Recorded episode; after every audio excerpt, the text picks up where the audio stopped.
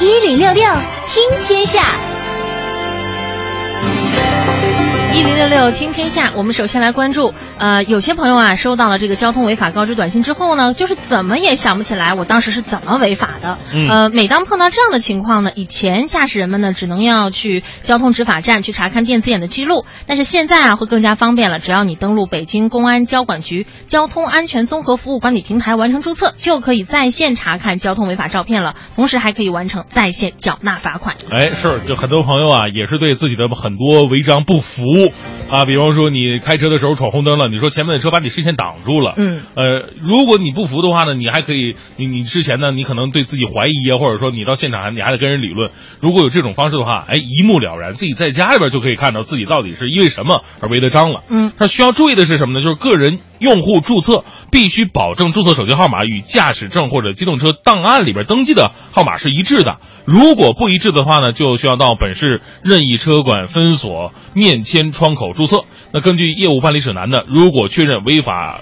处罚信息是无误的。那输入手机验证码，系统啊会生成一个订单，用户可以按照说明打印处罚决定书，并点击在线支付，跳转至支付平台进行缴款。用户只能处理单笔罚款金额为两百元以下的电子监控记录。在线支付成功之后呢，电子违法监控才算是处理成功。嗯，这有个很方便的地方，就是以前我们可能还必须要到那个。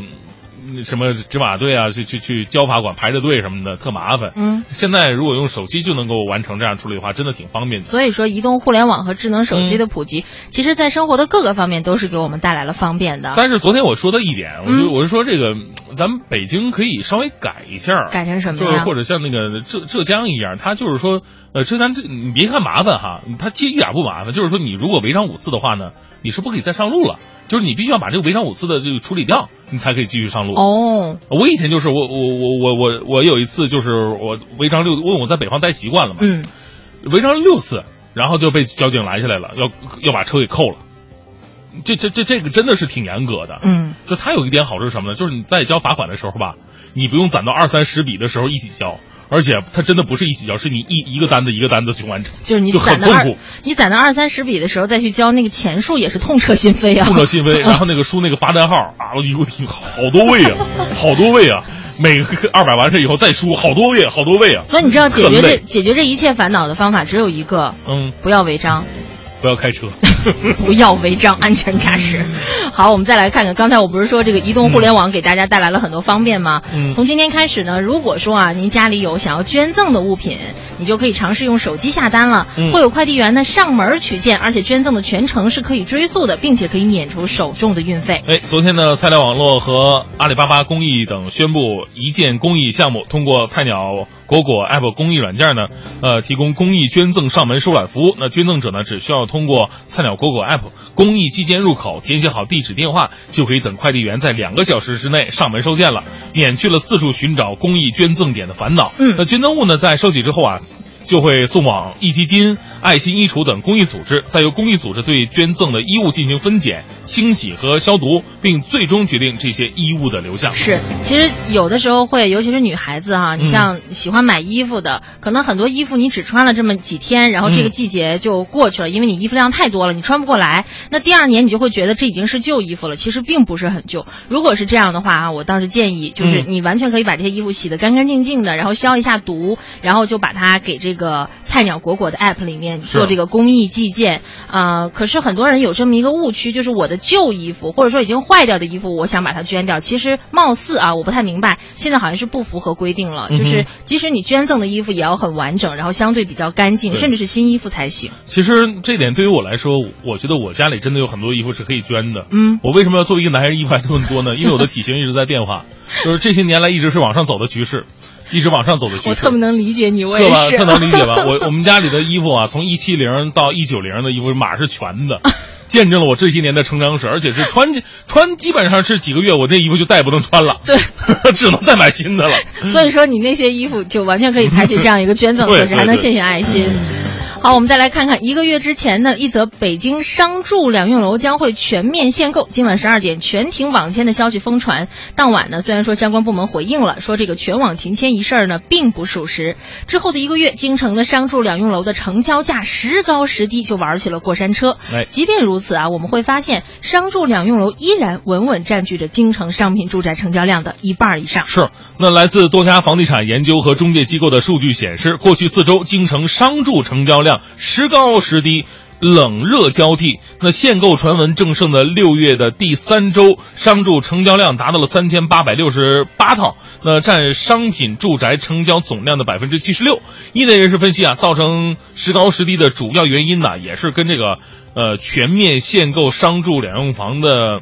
呃消息有关系。这嗯消息是反复的出现，刺激着北京商住房进入签约高峰。但传闻呢没有真正落地，成交呢又迅速降温。对，这事儿就特磨人，你知道吗？要么你有关方面赶紧站出来说到底有没有这事儿，有就说有，没有就说没有，或者说你什么时候推出？对，嗯让人他关系就是人的态度很暧昧，就导致你吧，你一直在猜他既然这么暧昧了，里面肯定有事儿。是吧而且你知道商住两用楼刚才说了嘛，嗯依然稳稳占据着京城商品住宅成交量的一半以上。对呃，因为在北京几乎商住两用楼比较新，对然后呢，大家知道它又是小产权房，嗯然后相对那种呃八十年、七十年的什么的，我不太懂啊，长的哎就那种的就70年70年的，啊嗯嗯，价格相对来讲比较低一点。嗯哼然后呢，很多年轻人会喜会喜欢去住商住两用楼，因为比较干净，然后呢，呃，各方面的生活也比较方便。是所以其实它对于我们在北京这些生活的北漂也好，或者说改善住房的也好，其实是一个很重要的一个选择嗯对性的。啊最重要是什么呢？它不限购。就是对说，就是你来外地的小伙子来，你拿钱你就能买这个这房子就。你不用交够五年社保，对你也可以买。你你再有钱的话，你想买整北京正经的住宅，你买不了。对所以对很多刚到北京的刚需朋友呢，商住两用确实是一个非常不错的选择。那如果商住也限购了，也就是说你在北京基本上你刚来你是买不到任何可以住的房你就要租五年才行啊！啊，对呀、嗯就没有办法了。对呀、对，这也难以也也理解大家的这种，因为我就是啊，我也是啊，是吧咱？俩来北京的时间是一样 的啊。 好吧，我们再来嗯商住还有一点，呃，比较好的地方就是在于，就是你不不住的话，你租出去，它的租金的比率要远远超出于民宅的租金比率。嗯是的，而因且为它你对办公司嘛对，对吧而且你不用担心他可能会，比如说租不出去啊、嗯这个你也不用担心。相对于民房来讲，那我手头呢就有一套商住两用房，真的大家大家呢如果想买的话， 你没发现我就在你身边，眼睛冒着光吗？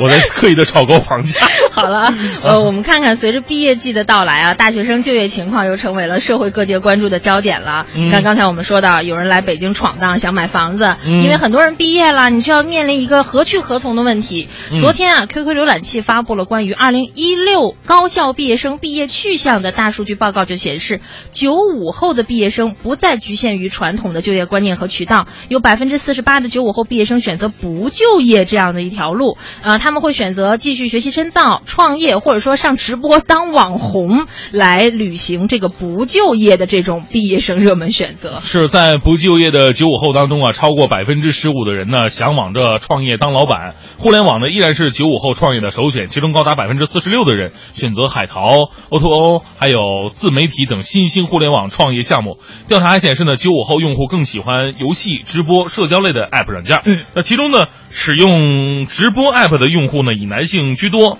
多数为三十岁以下的年轻群体，有百分之三十一点二的人呢，是为了获得现金回报而选择当视频主播。其实说实话，当视频主播呢，这事儿我真的挺寒心的，因为呃主播这个名字一直是挂在我们身上的。对啊但现在呢，对于很多的视频，呃，并没有主播资质的人呢，也能自称为主播。而且我们为了成为主播这两个这两个字的这个职业，我们真的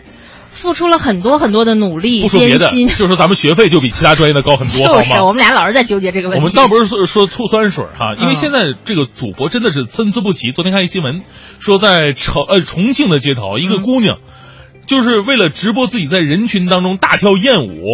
就是把那个自己手机架在那儿，然后就把就在那儿跳艳舞，然后把那个所有人召集过来。这个东西他他为了吸引人，他连这种事情都做得这出不就来。哗众取宠吗？最后，呢，城管来了，把他给人弄弄走了。嗯，所以现在这样的主播确实特别的多。所以你不觉得现在嗯关于这些主播的宣传，什么你一看媒体上就说啊，这个主播什么月入几十万什么的，然后就让很多比如说像这些嗯初出茅庐的孩子们觉得好像还挺容易的，是但其实并没有你们想的那么容易啊，孩子们，哎呀不要而太太简单的想象它是，哈，而且这样的主播大行其道，他拉低的是整个全民的一个欣赏素质。对。你想想，在网络上很多都是宅男哈，我们都说宅男经济，但是这些宅男本来已经足不出户了，如果还是每天沉迷于看这这些东西的时候，真的很难想象他们未来的人生会变成什么样。对呀、呃，哎呀我们接下来看一个比较美丽向上的吧。二零一六年度韩国小姐近日顺利诞生了。不过，相比于冠军是谁呢？大家可能更加重要的是，更加关注的是，嗯最后有三十四强佳丽都是撞脸的这样的一个情 况。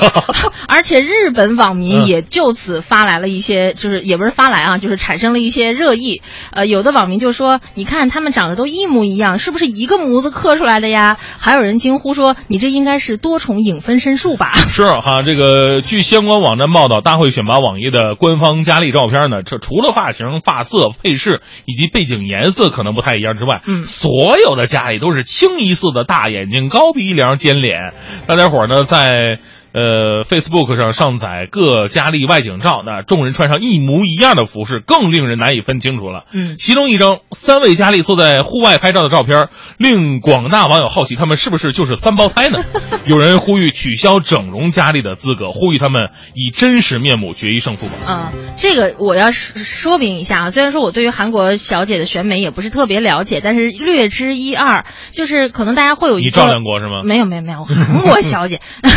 他们会有一个好像中国的你就能去似的。 会，大家会有一个误区，嗯因为很多韩国小姐她们的诞生，你知道是从哪儿诞生吗？哪儿是从小就培养，而培养她们的人是某一个美容院或者美容室的院长。啊他不是说专门的一个机构去培养她的，哎呀嗯，所以说你想啊，她是代表着某一个美容院出来的，那韩国的统一审美，对于嗯韩国小姐的统一审美，就是一定就是很久以前是大狮子头，嗯，然后现在我发现他们是大波浪头，没有什么对太大的改变，就是那个头发上的卷儿变大了而已。啊现在是大波浪头，然后呢，呃，到时候展示的时候妆也是一样的，配色也是一样的，所以更容易让大家觉得他们长得一样。哎但如果你要是让他们都卸了妆，我敢肯定，肯定长得不一样。我我还有一个问题哈、嗯就是说那个很多女孩到了韩国就以为自己能够实现美丽的梦想，但有这么一个情况，你脸宽的话可以削骨、嗯是吧？嗯，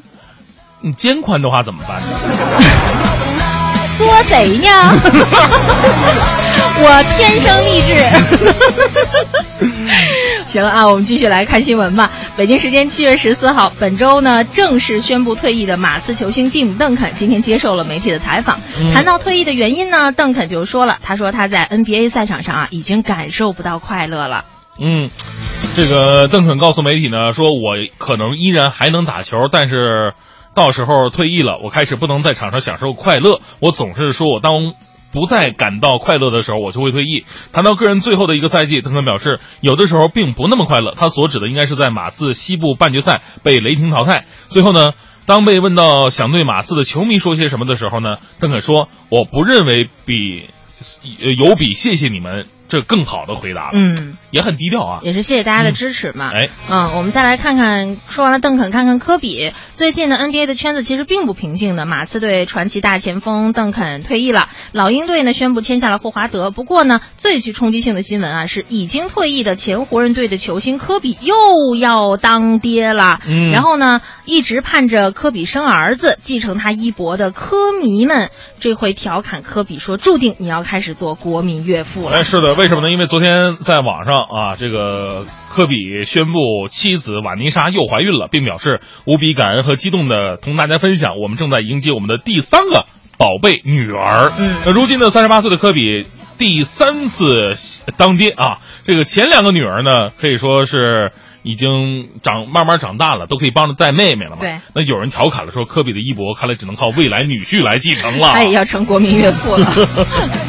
有人说，这个干脆给给这个女儿啊取个名儿，叫什么名儿呢？叫招娣布莱恩特。 招娣，多么具有中国味儿的一个名字。啊招地不了，招了个地。